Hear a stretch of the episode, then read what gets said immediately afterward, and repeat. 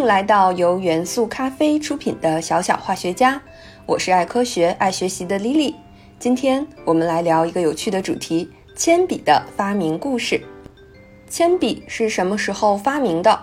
铅笔真的含有铅这种重金属吗？世界上唯一的铅笔博物馆坐落在哪里呢？铅笔是小朋友们最最熟悉的文具了，我们可以用铅笔写作业。用铅笔画画，也可以用铅笔在纸上画出我们创造力的蓝图。这支小小的铅笔可不简单呢，是一种历史非常久远的书写工具。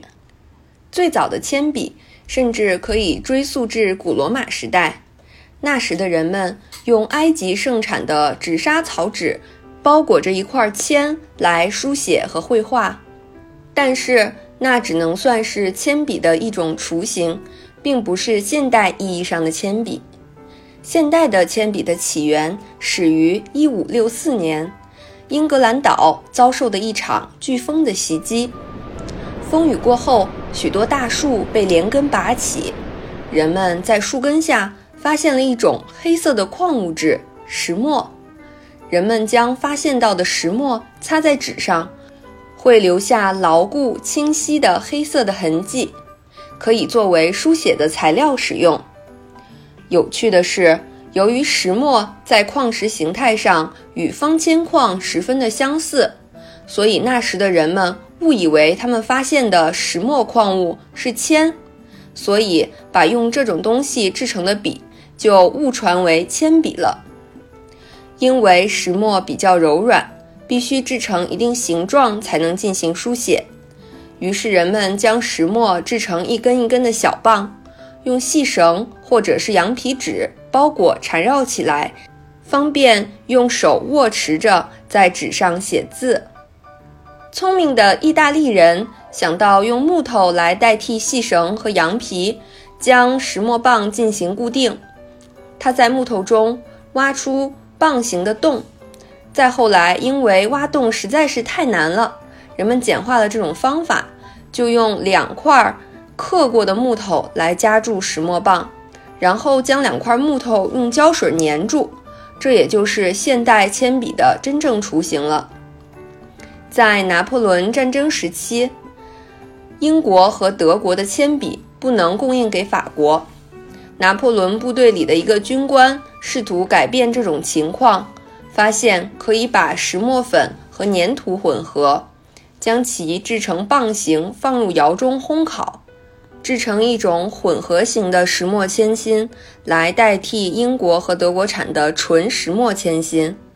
这种新的方法还可以通过改变石墨和粘土的混合比例，改变石墨铅芯的硬度。粘土越多，铅笔就越硬，笔迹颜色就越浅。这个办法一直沿用到了今天呢。我们现在看到的铅笔型号上的 H 代表硬度，B 代表黑度。在欧洲，从 H 到 B 共分为二十二个不同硬度和黑度的组合型号，分别是十 H 到 H，F、HB、B 到十 B。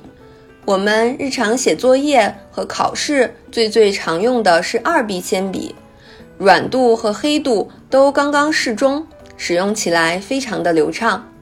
其他型号的铅笔大都用在素描、速写或者是工程制图等专业领域。小朋友们如果感兴趣的话，可以到文具店试试十 H 的铅笔和十 B 的铅笔究竟有哪些不同。铅笔芯的主要原料是石墨和粘土，组成石墨的是碳元素。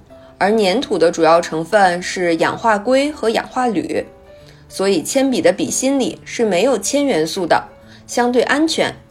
但是铅笔的笔杆外面有的时候为了美观会涂一层油漆，如果这层油漆是含铅油漆，就会导致很严重的健康隐患。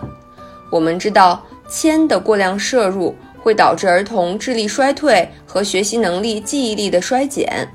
除此之外，还会产生维生素的代谢问题，甚至更严重的健康危机。油漆中除了铅，可能还会含有其他微量的重金属元素。虽然现在很多国家已经禁止在铅笔漆中添加含铅的物质，但是小朋友们为了安全起见，在使用铅笔的时候还是需要留心和注意，千万不要养成咬笔杆的坏习惯哦。现在，在英格兰的凯斯维克镇，也就是曾经因为飓风袭击而发现石墨矿藏的地方。坐落着全世界上唯一一座铅笔博物馆，陈列着世界各地的铅笔以及一些趣味的铅笔工艺品，叙说着铅笔的前世今生，帮助全世界的小朋友们了解铅笔的历史、用途和制作工艺呢。好了，今天的小小化学家就到这里。小小化学家由元素咖啡出品，喜马拉雅独家播出。期待你的喜欢，喜欢请点击订阅哦，我们下期见。